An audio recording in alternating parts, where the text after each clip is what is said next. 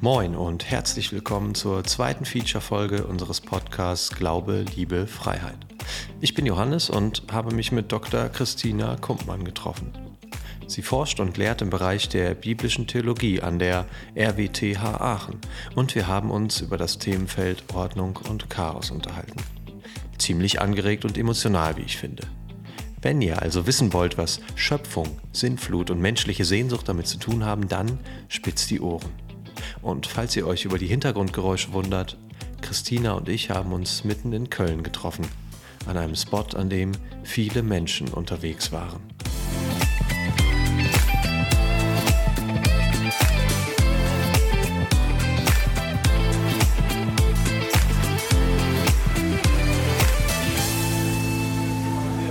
Ja, liebe Christina, erst einmal schön, dass du dir die Zeit genommen hast, heute am siebten Tag der Woche, um mit mir die zweite Feature-Folge unseres Podcasts Glaube, Liebe, Freiheit aufzunehmen.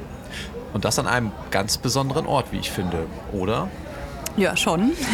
Wir sitzen nämlich äh, in Köln am Rhein in einem Bierhaus oder im Bierhaus am Rhein, so ist es, glaube ich, ne? Und ähm, genau, so ein bisschen oberhalb auf einer Terrasse und schauen also wirklich auf den Rhein und die hier vorbeifahrenden Schiffe und auf die Menschen, die hier so rumlaufen. Und das ist schon mal sehr, ein sehr vielfältiges Bild, wie ich finde. Ähm, könnte man direkt einsteigen und fragen, ist das jetzt ein geordnetes oder ein chaotisches Bild oder ähm, Chaos in der Ordnung, so wie sie hier sein sollte am Rhein? Ich weiß es nicht. Ähm, ja, aber doch ein, ich glaube, ganz ansehnlicher Spot für die Aufnahme eines Podcasts. Auf jeden Fall. Also so ein bisschen schön die Mischung für den Sonntag. Mhm. Vielleicht die klassische Frage vorweg. Wie war deine Anreise? Auch thematisch für dich passend mit der Bahn. Geordnet ja, oder chaotisch? Äh, eigentlich geordnet, also bis auf zwei Minuten Verspätung, aber das zählt ja nicht mal in der offiziellen Statistik, also zählt nicht. Äh, sehr geordnet. Ähm, ich bin auch ungewöhnlich früh aus dem Haus gegangen, war dann ungewöhnlich pünktlich am Bahnhof, habe dann aber festgestellt, dass ich mein Portemonnaie vergessen habe. Deswegen ich mich äh, gleich hier durchschnorren muss. Das kriegen wir hin. äh, also von daher ein bisschen Chaos in der Ordnung. Naja. Ja. Bei mir war es tatsächlich eher umgekehrt. Ich hatte mir wie so oft auch vorgenommen, pünktlich das Haus zu verlassen. Ähm, dann war doch irgendwie noch irgendwas dran und der Kater musste noch versorgt werden und dann habe ich dann doch die Beine in die Hand genommen und bin den Berg etwas schneller runter als gewohnt. Es ist Gott sei Dank nichts passiert. Ich habe den Zug auch erreicht, aber ich dachte, nee, darfst du nicht verpassen. Im Zug selbst war dann alles in Ordnung. Das war also eher mein, mein persönliches Chaos, das die Ordnung so ein bisschen durcheinander gebracht hat. Und naja, da ist, finde ich, so ein bisschen auch die persönliche Vorgabe anders als die Realität häufig dann doch, merke ich. Ja, im Vorgespräch hast du mir erzählt, dass der Ansatz bzw. die Forschungsperspektive bei euch in Aachen folgendermaßen lautet. Gesellschaftliche Phänomene nachvollziehen und verstehen. Passt das nicht eigentlich perfekt zu unserem Themenmonat Ordnungslos? Ja, ich denke schon. Ne? Also gerade im Moment sehen wir irgendwie in der Gesellschaft schon den ähm, ja, einen gewissen, hm, also es wird sehr sichtbar, wie Ordnung und Chaos sich zueinander verhalten. Also wir sind jetzt so ein bisschen durch die Corona-Pandemie, naja, noch nicht ganz durch, aber hätten es gerne vielleicht. Aber wir hatten ja in den letzten zweieinhalb Jahren äh, so viel Unordnung und Chaos, wie also wir das, glaube ich, jedenfalls in unserem Leben noch nicht erlebt hatten vorher. Ähm, also wo so viel durcheinander geraten ist oder ausgehebelt wurde oder auf einmal irgendwie nicht mehr galt.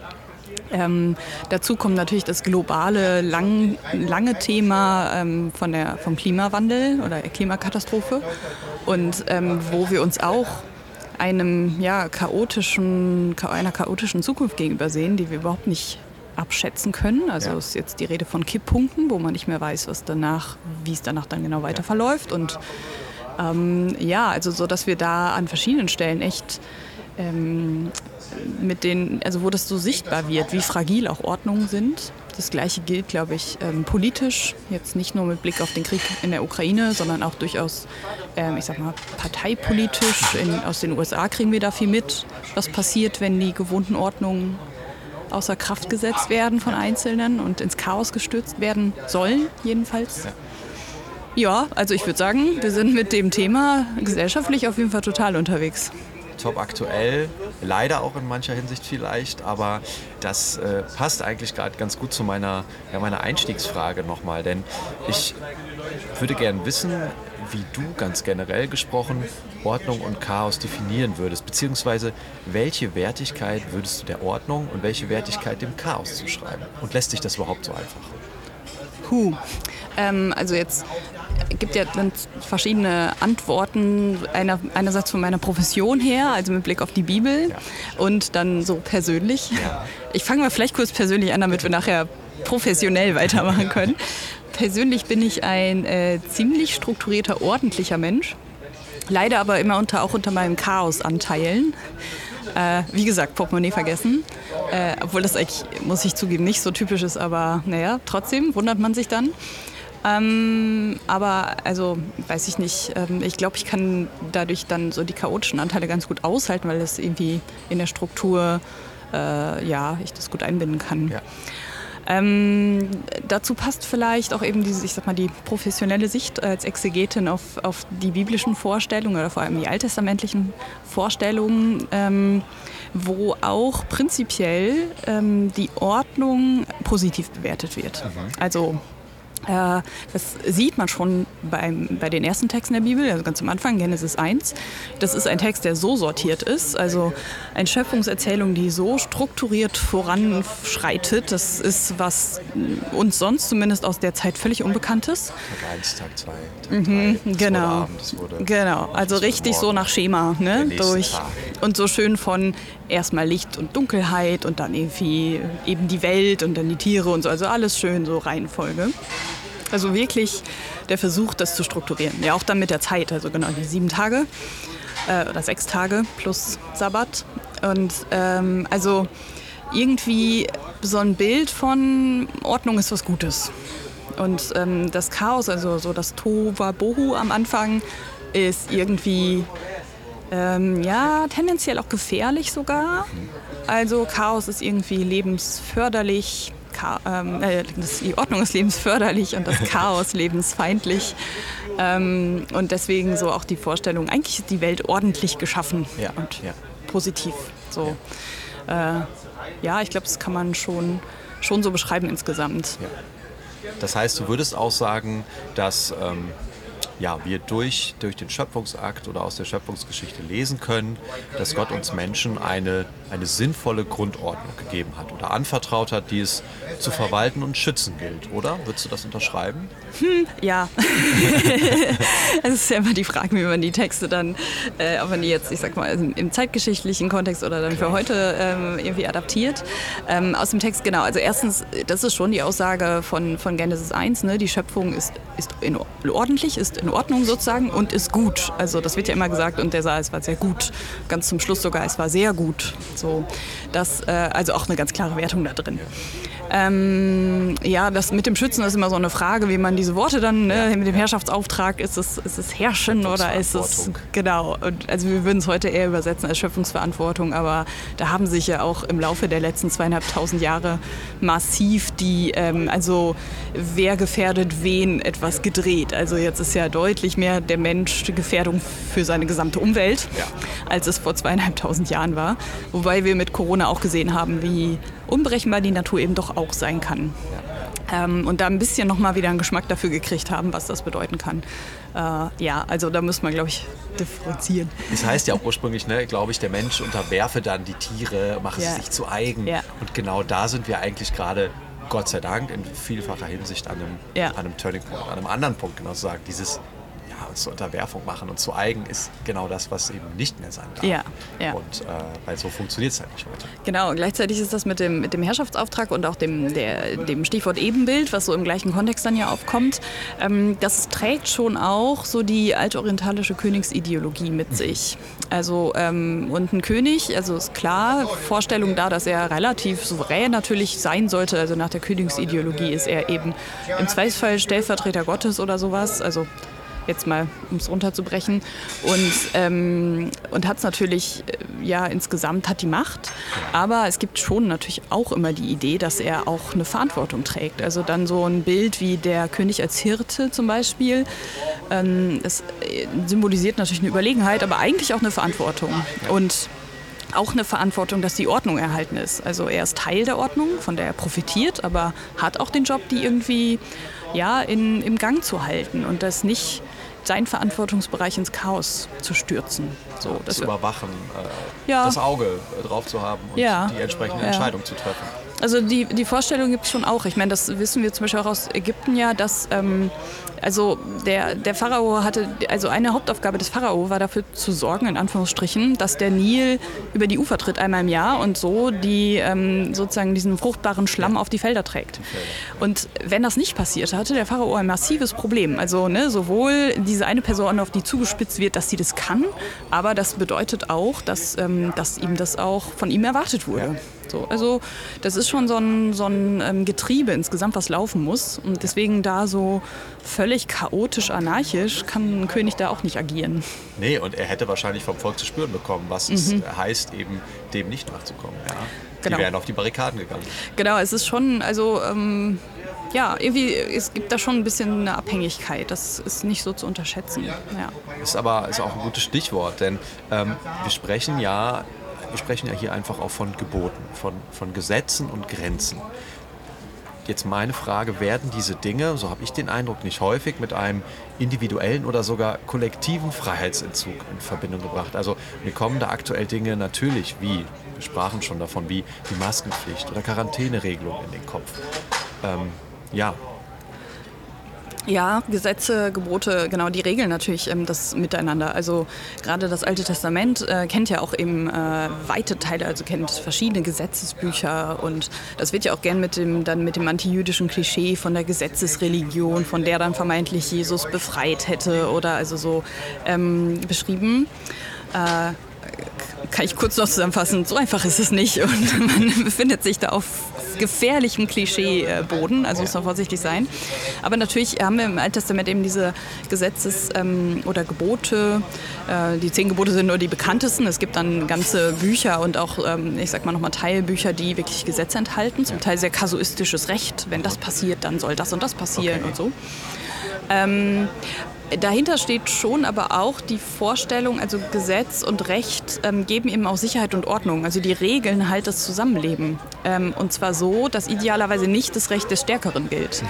Also ähm, die versuchen schon eine Lebensordnung ja auch zu, ähm, zu, zu etablieren, die eben lebensförderlich ist für möglichst viele oder alle dass, ähm, dass es da ein, ein, ein Gegenüber gibt von persönlicher Verantwortung, persönlichem Verhalten und auch der Verantwortung für die anderen. Und also so, so ein, die Frage, wo endet mein Recht, wo beginnt das Recht des genau. anderen und so. Die Freiheit des einen oder mhm. auch die Freiheit des anderen anfängt. Mhm, genau. Das steht jetzt leider noch nicht so im Alten Testament, aber prinzipiell ist schon die Idee von Gesetzen da, dass, dass sie eben Zusammenleben verlässlich regeln. Ja und ähm, das eben eigentlich gut für alle ist, wenn das so gemacht Strukturen wird. sichern und eigentlich auch die Freiheit des Einzelnen sichern. Mhm. Aber diese Freiheit ist eben nicht unbegrenzt. Nee, nee, nee, genau, überhaupt nicht, klar. Und ich glaube, das ist gerade in vielerlei Hinsicht so ein Problem, dass Menschen ganz schnell schreien, meine Freiheit ist in Gefahr durch XYZ, mhm. aber dabei eigentlich gar nicht genau wissen, oder sehen, genau. wie, was bedeutet denn individuelle ja. Freiheit,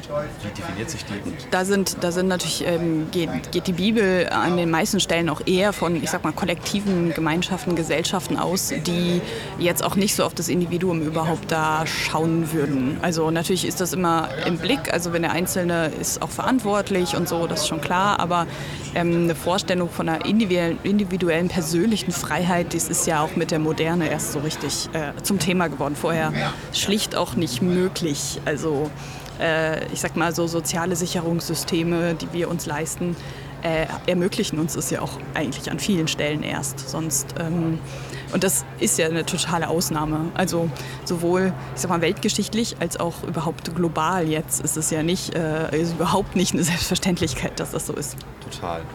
Könnte man sogar noch einen Schritt weitergehen, habe ich mich gefragt, und nicht nur sagen, dass eben Gebote, Gesetze und Grenzen von einigen Menschen, von vielen Menschen irgendwie ja als individueller Freiheitsentzug gesehen werden, sondern dass sich Menschen auch ganz bewusst über diese Gebote, Gesetze und Grenzen hinwegsetzen, verbunden vielleicht sogar mit einem, ja, ich habe es jetzt mal genannt, diabolischen Nervenkitzel, der irgendwie auch das Schlechte im Menschen zeigt.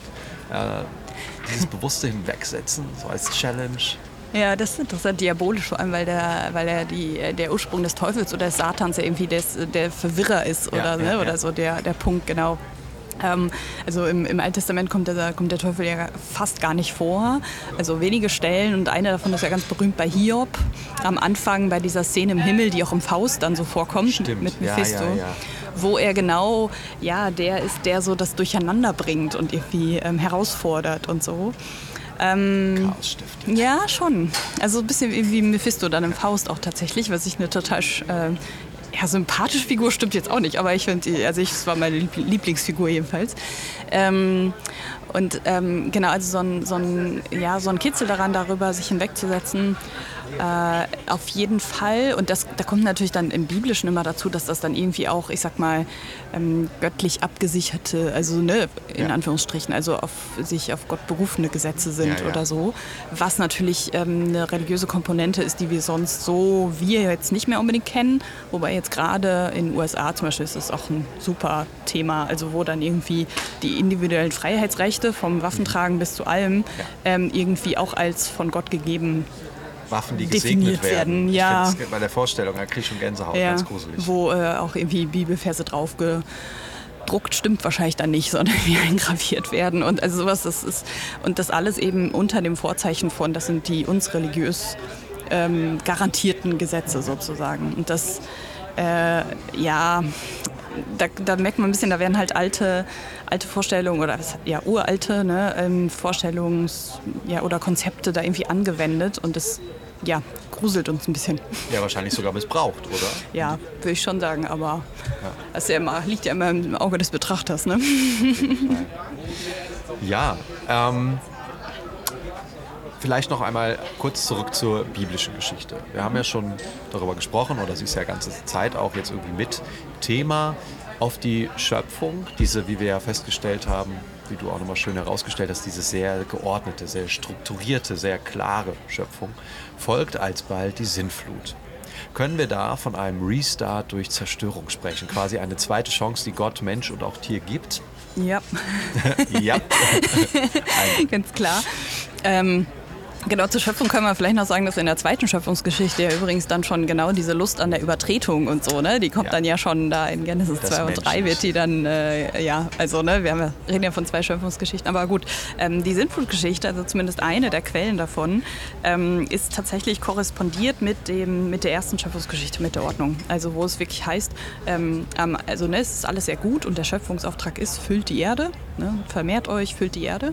Und dann ist ein paar Kapitel später, heißt es dann, ja, und die Erde war gefüllt mit Gewalttat. Also es war sozusagen das Gegenteil von dem Beabsichtigten passiert.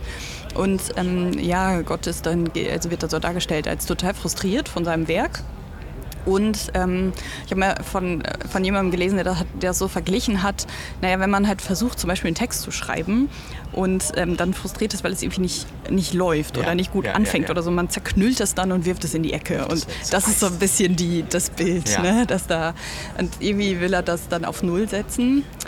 Ähm, aber ist dann ja irgendwie nicht ganz konsequent, weil er lässt dann so eine Keimzelle des Lebens in der Arche über. Ne? Also alles, was er vorher mal gemacht hatte, ja, bringt er da in Sicherheit, damit es nachher noch vorhanden ist, dass er nicht ganz von vorne eigentlich starten muss. Also ähm, das ist ganz, ganz schön, weil im, im Hintergrund sind altorientalische Geschichten, die, ähm, wo diese beiden Rollen zwei verschiedene Gott, Gottheiten einfach haben. Also einer will zerstören und ja. einer unterläuft es dann sozusagen und ne, bringt da ein paar in. So ein ja, so ein bisschen, genau, und bringt es in Sicherheit. Und in der Bibel muss natürlich das alles die eine Gottheit sein. Deswegen ist er da so ein bisschen inkonsequent. Ja, ja. Das ist irgendwie auch schön.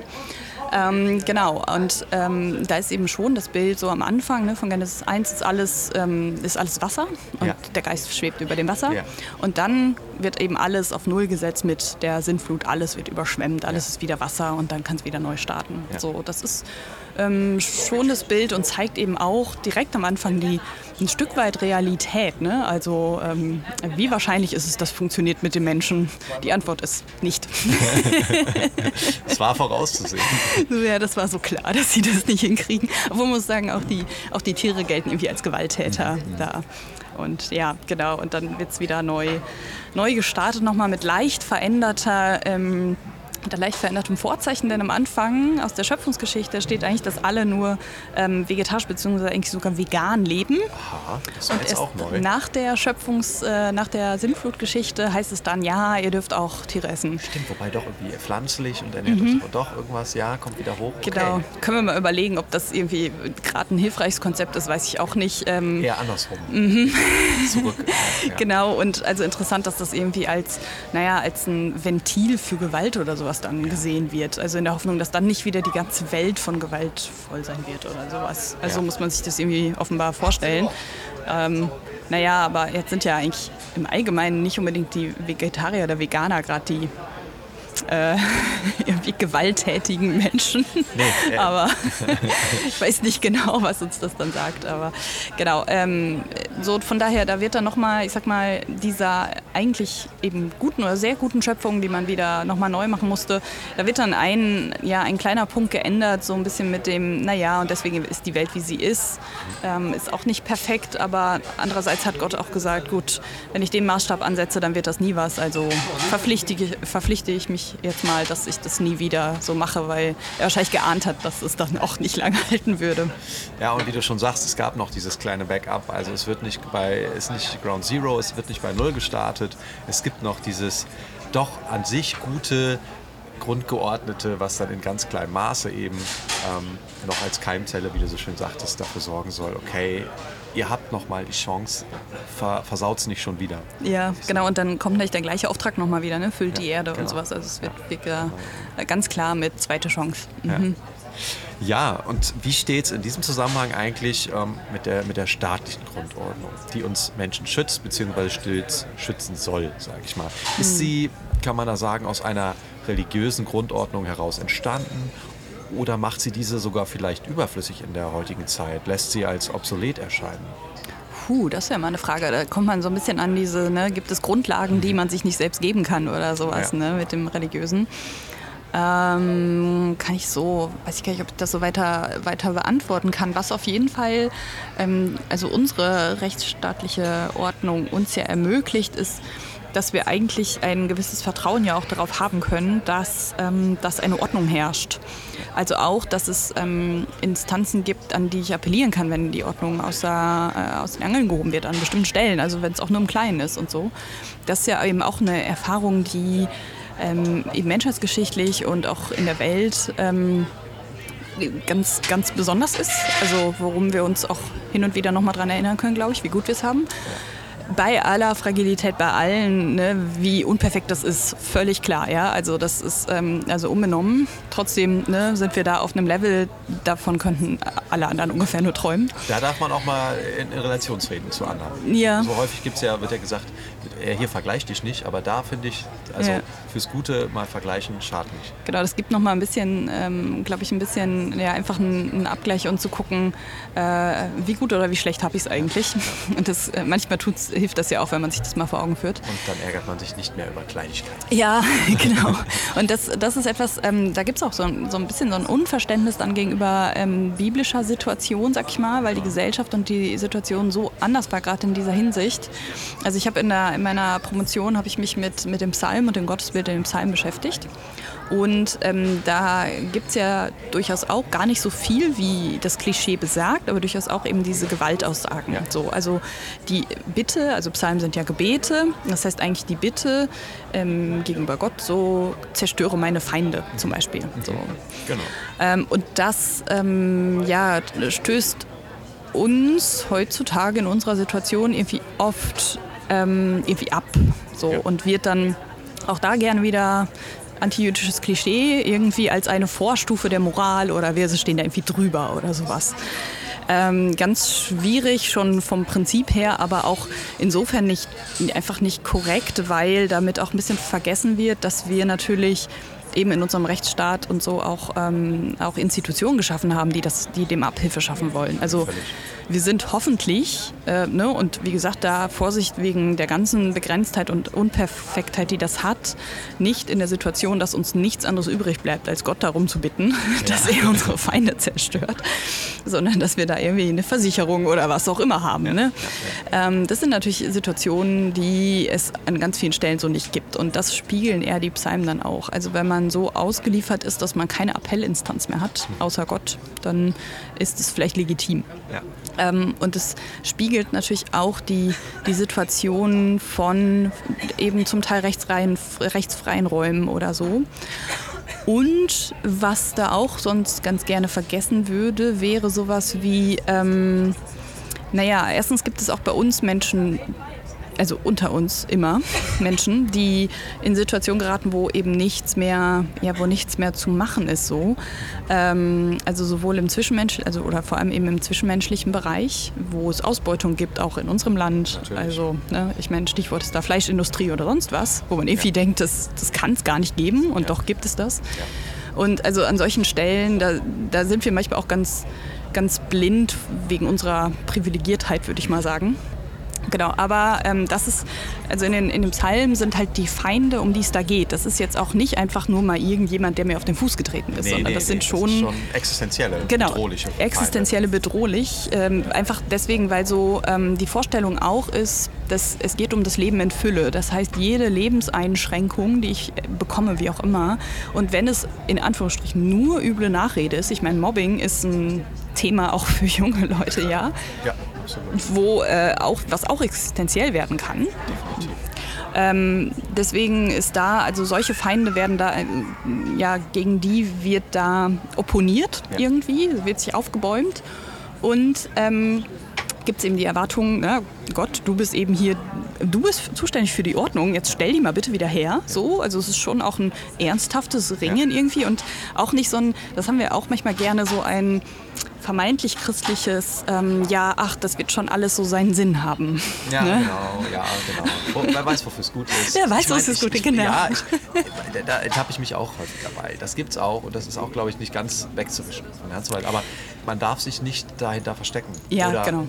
Das als dauerhafte Begründung. Das, das hat ja auch, es hat ja auch zum Teil seine Berechtigung. Ja. So, ne? Und an manchen Stellen ist es auch das Einzige, was noch Trost spenden kann. Ja. Auch das ja. kann natürlich sein. Und wenn Menschen da das irgendwie als Erklärung finden, okay.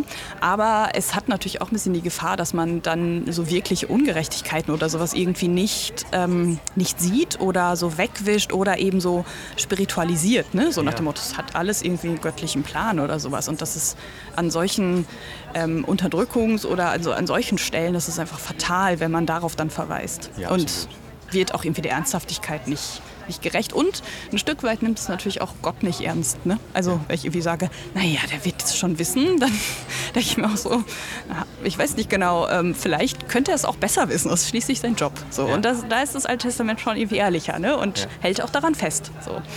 Ähm, was die Feinde symbolisieren, ist eben auch das Chaos, also das Lebensfeindliche per se.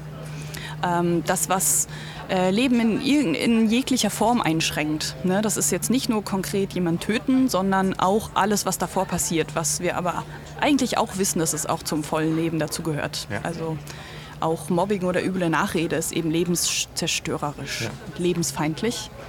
Und da gelten so die Feinde als so die Agenten des Chaos.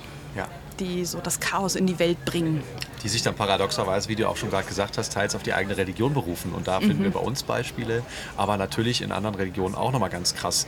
Ja, wenn ich dann mit äh, Kommilitonen äh, gesprochen habe, ähm, die islamische Theologie studiert haben und ähm, dann auch gesagt haben, also das, was das da in manchen Ländern geschieht oder worauf sich die Taliban berufen, ja, die das, äh, die das missbrauchen, die das ausbeuten und dann vermeintlich auf irgendwelche Koranverse äh, beziehen und zitieren, die dann angeblich die Unterdrückung der Frau und die Verschleierung und sonstiges bedeuten sollen. Und wir auch gesagt haben, nein, die, das, sind, das sind keine gläubigen Muslime, das sind Extremisten, die missbrauchen, die nutzen einfach diese Zugänglichkeit dazu, um andere Menschen zu unterdrücken, um Macht aufzubauen.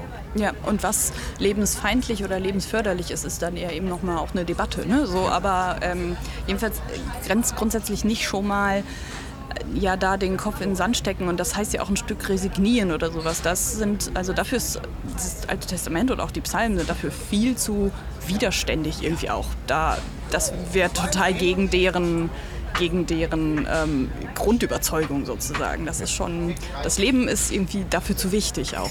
Ne, so. Und da, dafür geht es das auch zu verteidigen und auch die Verteidigung einzufordern. Ja.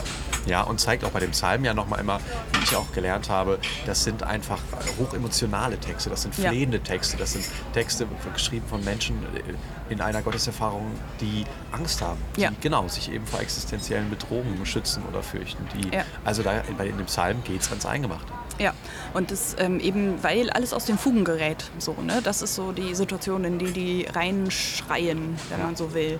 Und, das, ähm, und da auch zum Teil durch, sich durcharbeiten ja auch. Aber ähm, erstmal darf das halt auch sein. Und das Ziel ist nicht immer schon, dass nachher alles wieder Friede, Freude, Eierkuchen ist, weil das ja. zum Teil auch zu sichtbar ist. So geht's. Das wird nicht passieren, einfach so mit einem Gebet. Ja.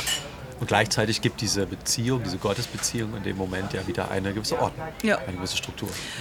Genau, und da ist es klar auch die Appellinstanz. Ne? Also die ist schon die, die Vorstellung, ähm, wie gesagt, das ernst zu nehmen, seine Verantwortung ernst, also Gott jetzt in die Verantwortung zu nehmen und ähm, eben zu ähm, deutlich zu machen, das ist deine Aufgabe, sorg dafür. Du hast die Welt gemacht, kannst jetzt ja. nicht einfach dich hier rausziehen, so, kannst ja. uns nicht hängen lassen, genau.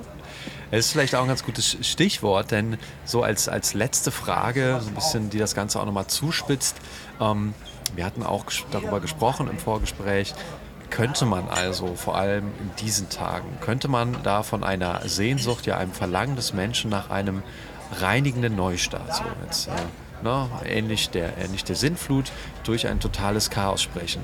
Ich muss da spontan an den Song Hurra, die Welt geht unter von KIZ denken beispielsweise. Also ist das dann so eine Romantisierung dieser Vorstellung?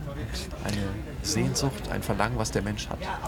Romantisierung, weiß nicht genau, kann natürlich auch sein, aber es zeigt vor allem irgendwie so eine gewisse Verzweiflung.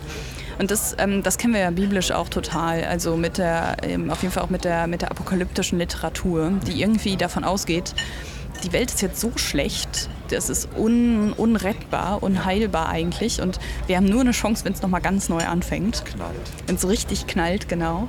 Und dann ähm, kann es irgendwie hier nochmal ordentlich weitergehen. Ähm, und hat irgendwie eine Chance. So, das das finde ich eine, ähm, eine interessante Sache und eine interessante Stimmung, die irgendwie für uns total nachvollziehbar ist, glaube ich. Also das da hatte ich noch nie ein Problem mit, das irgendwie Studierenden zu erklären, was, ja. das, was das heißt oder wie, wie Situationen sein können, dass man glaubt, dass es nur noch das geben kann, weil alles andere keine Chance mehr hätte. So. Und das ähm, kommt natürlich also im Alten Testament spät, im Neuen Testament ist es dann eher nochmal da, mit der Erwartung, irgendwie muss die Welt untergehen, weil so kann es hier nicht weitergehen. Also das muss auch ganz knapp bevorstehen, das kann man sich irgendwie nicht mehr anders vorstellen. Ähm, und das, also das ist so eine Stimmung, mh, mm, die, also ich glaube, irgendwie für uns so nachvollziehbar ist und gleichzeitig ist es ja irgendwie krass, dass die schon vor 2000 Jahren irgendwie mal an dem Punkt waren, wo sie gedacht haben, das wird jetzt nicht mehr lange gut gehen hier. Es ist so verkorkst alles. Ähm, ich weiß nicht genau, was das jetzt für uns heißen wird. Das ist jetzt natürlich ein bisschen, müsste man in, in die Zukunft schauen. Ähm, aber die, diese Vorstellung gibt es eben und ähm, die haben die ja mit religiösen Bildern dann natürlich ausgemalt und so. Ähm, ja, da müsste man schauen, was das so für uns macht. Also interessant ist ja auch, dass so Katastrophenfilme oder sowas, die so Klimawandel und sowas machen, ist erstens total ähm, präsent und die, die nutzen ganz viel Bilder, die auch in der Offenbarung für, für den Weltuntergang dann quasi schon ange, angedacht, mal angedacht wurden. Oder sind so. auch schon alt, diese Filme. Also Day After Tomorrow und ja. keine Ahnung, Armageddon und sonstige, ich weiß gar nicht, wie sie alle heißen, bin ja jetzt nicht der Überexperte, aber die habe ich in meiner Kindheit schon gesehen. Und also diese Bilder, ja. diese Vorstellung und was macht das mit dem Menschen und auch eine Faszination dafür, die ist jetzt auch nicht neu. Ja, aber da, ne, da sind wir wieder ein bisschen, äh, machen wir ein bisschen den, den Sack zu irgendwie. Das ist halt, ähm, auch da geht es jetzt ja wieder darum, aktuelle gesellschaftliche Phänomene und, und Stimmungen und sowas irgendwie zu sehen und zu verstehen. Und ja. dafür haben wir dann natürlich ein paar ähm, alte, uralte Schablonen, wo man gucken muss, ist, ist immer, ist die Situation noch anders, aber manchmal kriegt man ja auch Sehhilfen dadurch, ähm, sodass man irgendwie auch nachvollziehen kann, was passiert da, also so an Dynamiken ja, und so. Ja, ja. Und das, ähm, also total interessant, dass da ich weiß ja nicht, oder frustrierend. Ich bin mir immer nicht sicher, dass die Menschen auch im Wesentlichen nicht so anders sind. Also wenn ja. ich, man das schon mal vor zwei, zweieinhalbtausend Jahren hatte, auch das Bedürfnis nach Ordnung, Chaos, Zerstörung, Neuanfang und so. Ähm, also irgendwie sind die Fragen da ja doch dann im Wesentlichen die gleichen. Ja, absolut. Weiß nicht genau, ob das tröstlich oder frustrierend ist. Ja, äh, genau das, das trifft auch, was ich mir nochmal äh, aufgeschrieben habe. Und ich, ich, weiß es auch nicht, ob das, ob das tröstlich ist, ob das, äh, was das wie bedeuten kann. Und da habe ich mir auch gerade noch gedacht, es ist auch manchmal ganz gut, dass wir nicht in die Zukunft blicken können. Ähm, ich würde da noch mal ganz gerne ein Zitat aufgreifen, was du mir genannt hast, was ich mir auch direkt äh, mhm. aufgeschrieben habe, weil ich es auch so schön fand. Denn der jüdische Alttestamentler äh, Shimon Gesundheit hat einmal gesagt, in der Bibel steht eigentlich nichts über Gott, sondern hauptsächlich etwas über die Menschen. Das würde ja nochmal bestätigen eigentlich, dass die menschlichen Fragen und Sorgen, Grundprobleme und Bedürfnisse eigentlich seit Tausenden von Jahren dieselben sind.